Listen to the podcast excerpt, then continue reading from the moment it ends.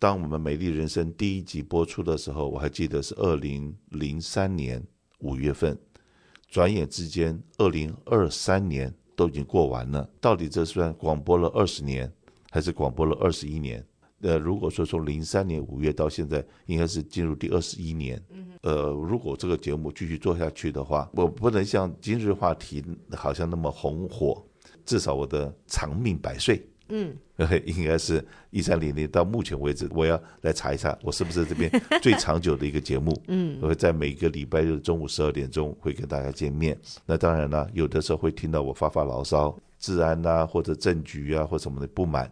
那今天要跟大家讲的话题呢，是比较好的话题，嗯，是今年的雇主的健康保险。过去是如果说你公司有提供健康保险给员工，嗯，然后也开放了员工的家属跟公司一起买保险，哪怕你老板不付一毛钱，或者要大部分的钱要员工家属自己付，在这种情况之下。你都不能够跳出去买我们的这个加州全保，Obamacare，你是不可以的。你可以偷跑，没有被抓到，算你命好。嗯哼。如果你被抓到了，对不起，你的公司提供你员工家属的保险，虽然他不付钱，可你自己出去买了这个健康保险，然后拿了政府的补助的情况之下，哇，那是要被罚的。是。除了除了你自己要被罚之外，员工自己本人会被罚，雇主也会被罚，造成了非常多的困扰。那总算经过了十年，二零一四年开始的 Obamacare，到现在二零二四年要开始了。二零二四年开始，现在这个这个不合理的法案被拿掉了。嗯哼，也就是公司提供员工家人的健康保险，如果这个保险对员工来说不是负担得起的，因为他是要看你的家庭年收入。家庭年收入，如果你在支付你的眷属的保费超过一个一定的百分比的话呢，那这个保险计划对你来说就不是负担得起的计划。嗯。那你的家人呢，他们就可以自由的到外面去申请 Obamacare 的政府补助。在之前呢，这个法规呢还没有被生效的时候呢，我们的确有很多公司保险的员工。很跳脚，他们觉得我老板又不付我眷属的钱，干我眷属什么事？为什么我的眷属就变成不能去外面拿政府补助了？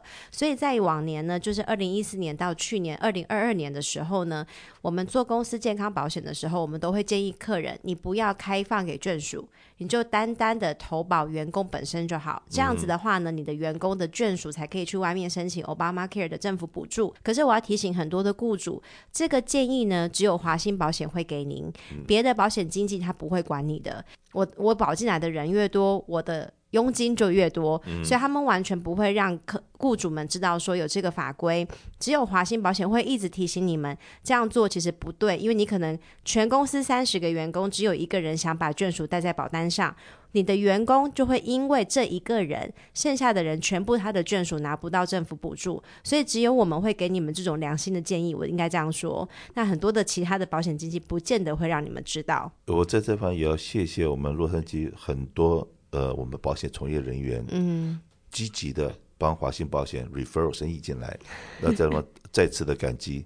他们 refer 什么生意进来呢？因为个人健康保险，嗯哼，那很多事情非常的繁琐，是。那尤其是刚刚讲过，这个人他来买了保险，万一是刚刚讲法规不允许的，嗯，然后都最后被国税局查到，要罚他的公司，嗯、要罚他的个人，嗯、很多 agent 都怕，嗯、而且呢，commission 非常的低，嗯，所以说你可能打十个 agent 有九个半。都说呃对不起，Obamacare 他们不服务，嗯、不不代理。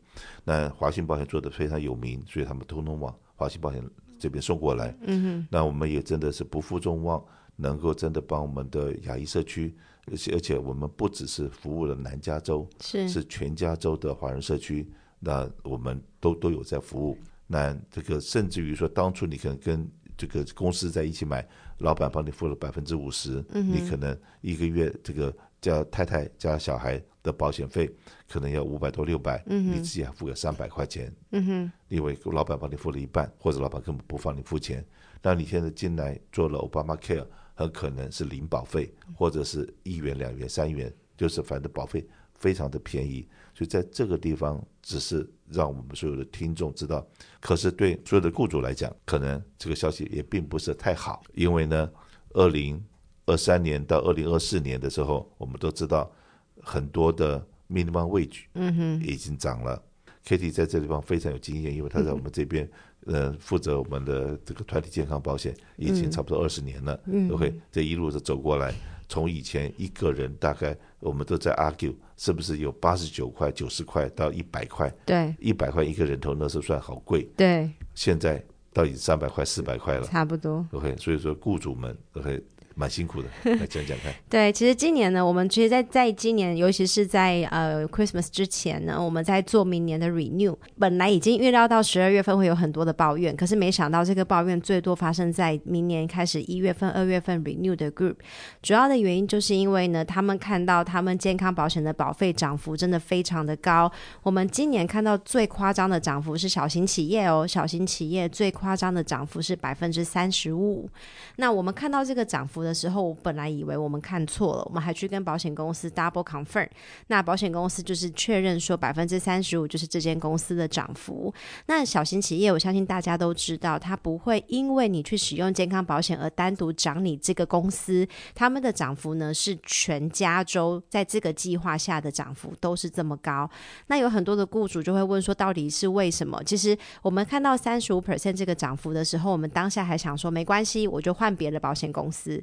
可是没想到别的保险公司保费不但没有更便宜，反而可能更高，就是类类似的计划内容。你今天如果做的这个计划呢，在去年你买的一个是一个很便宜的计划，这个计划可能在去年很多人都坐在这个计划下面，也代表说这个计划的破就比较大。那破大的话，它的风险就比较高，可能使用的人也会比较多，所以相对这个计划呢，它的涨幅就会特别的高。我们发现今年呢，反而是那一些白金等级比较贵的保险计划的涨幅呢，没有这么高。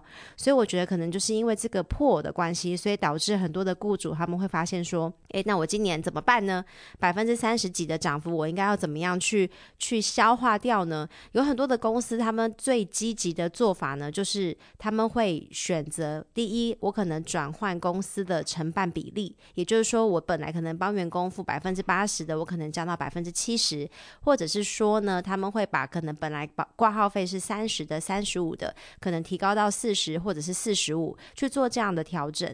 可是很多雇主呢，他们反而不敢直接取消保险计划，因为呢，现在市场上的人力 labor 呢，其实是非常非常流动的，他们要去选到对的人，选到好的人，他们必须要维持。持住这些福利，所以我们发现说，虽然呃老板叫保费贵，但是他们还是不会去就直接取消这个福利，他们会有可能换其他的方式去做调整，可是他们还是可以继希望可以继续维持这个员工福利，因为他们知道这个是他们去招聘人的时候呢，一个很需要跟员工去谈的一个条件，所以我觉得这个是目前市场上我们看到比较多的一个趋势。那最近跟一个客人聊天的时候就讲说，他是做。的大众物资，嗯，然后出口到中国的，嗯，它的大众物资里面包括猪肉，包括玉米，包括黄豆这些东西。他说：“哦，做了这二十年的生意以来，第一次感觉到这个为什么那个吃饭的人还是那么多，嗯，可是为什么这些食物他们都不买了，嗯，这些粮食都不买了？因为你很多东西你可以不买，嗯，你可以不买呃这个新最新的新款的这个 iPhone，可以不买。”可是你都每天要吃饭呢？对，OK，那那既然大家连吃都已经节省了，对，嗯、那可是呢，相对来讲这是好事哦。嗯哼，你知道为什么？为什么？因为我们在在讲这个呃，怎么吃火锅好了。嗯哼，呃，怎么样吃原材料？哦，就不是吃加工，加工的。对，嗯哼，然后呢，怎么样吃青菜？嗯哼，呃，青菜萝卜就吃的越多。很可能对身体越好，对，也是 还可以省钱。是的，OK。所以说，哎，这个保费的部分的话，嗯、真的不要再问我们为什么保费涨那么高。嗯哼。然后，可是呢，华信保险的福利确实提供给我们员工的是非常好的福利。对。不管是健康也好，牙齿也好，或者退休金也好，嗯、我们推出非常好的福利。嗯哼。为什么会讲这个东西？也就是说，万一你们公司可能打烊了，裁员了，或者在这个二零二四年通缩的这种状况之下，不幸的被裁减到了有你有一技之长，你有很很热忱，可是呢，你也有那个压力。嗯哼，什么压力呢？就是家庭负担的压力，是有房子啊，有车子什么，然后有一家人要养。嗯哼，的情况之下，哎，来考虑一下华信保险。对，OK，我们华信保险也非常需要呃心血对加入。虽然我们华信保险已经有那么多员工了，可是我们还是在积极的在 looking for 像你这样子的。有热忱的，嗯哼，永不放弃的，嗯哼，永不放弃。你可能对不对？这个学历没有那么高，资质对不对？这个拿出来东西不是很亮眼，嗯哼，但是哎，你有那个热忱，嗯哼，OK，那我们也都很愿意跟你谈谈。是华信保险呢，跟别的我们的同行最大不一样的地方是什么？是我们所有的员工真的是公司的员工，嗯，是有 W two 的，是你来做什么工作？我会付你薪水的，而不是像百分之九十九的我们的同行是用 commission，也就是你带了业绩进来，你把你的周围的邻居、把你的亲朋好友通通拉光了，你没有新的客源了。他就跟你说再见。嗯哼，OK，华信保险不是这样子的，反正就像卖人寿保险的，嗯、大家都从周身边的人，一一听到别人说，哎，卖人寿保险，嗯，或者别人一听到我在卖保险，就离我都远远的。对。等到后来知道说，哦，华信保险是以健康保险为主，嗯，汽车、房屋是，对这些东西是服务，真的是我们的刚需。尤其是最近很多保险公司都不做新生意了，是。然后很多我们的保险同业。会包包括了很多的这个卖汽车保险这种最简单的，OK，你要去买了一个新车，打电话给你的 agent 说，哎，我买了一个新车，就他说对不起，现在我们公司不收，嗯，或者是说啊，你要收可以，要等二十一天，嗯，要等二十七天，嗯，这样子的情况之下，哎，不要忘了，此处不留爷，嗯，自有留爷处，没错，那那那个平台是哪里？就是华信保险。其实刚刚讲 Kenny 讲到，就是有人听到保险就想离你远远的呢。其实说真的，我感触还蛮深的。可能因为年节的关系，所以会跟一些新的朋友见面，那大家就会互相聊在哪里工作。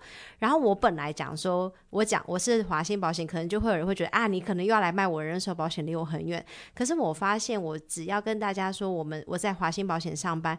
很多的人其实是会跑来跟我讲说，哎，我在你们公司有买什么什么保险呢？你可不可以再帮我看什么什么东西？反而都是会会集结的来问问题，而不是集结的离我而去。所以我觉得我们公司的这个 这个给别人的那种感觉，其实是跟一般的那种人寿保险经纪的感觉是不一样的。是的，那可不可以让我们知道一下说，说在二零二四年，然后我们我们雇主，嗯当然面临了很多挑战。嗯哼，我会在你的。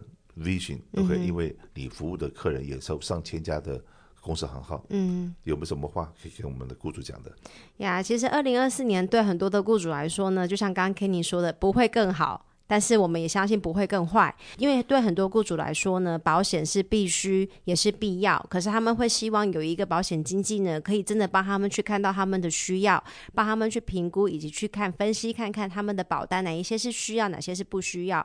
我觉得这个在华信保险的角度做得非常的好，因为所以对我们这些员工来说呢，我们只要把我们的工作做好，我们都会有薪水进来。所以我们一定会用我们最专业的角度，以及我们真的是跟所有保险公司去沟通，还有就是我们。其他的客人，他们碰到的一些经验呢，跟我们的客户分享，然后让您知道说，在二零二四年，你的保险保单应该怎么样去做调整，什么可以增加，什么可以减少，好好的审视一下你们现在的保单。我们有很多的客人，可能往年经济压力没有这么大的时候，老板就大手大脚的给很多很好的福利，可是其实真正等到经济压力来的时候呢，去坐下来好好检视一下，其实真的有很多的空间可以去做调整的。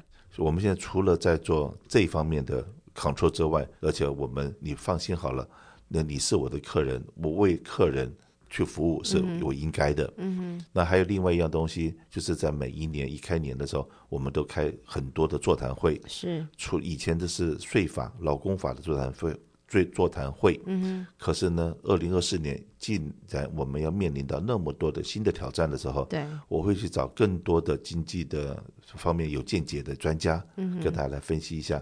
我们怎么样去在逆风的时候怎么样来成长？嗯哼，顺风飞翔不是新闻。嗯哼，可是逆风成长现在是逆风来了。嗯哼，只要这个你掌握好你的方向盘，逆风的时候一样可以飞翔。嗯哼，所以说让我们共同勉励华信保险希望会是你最好的伙伴。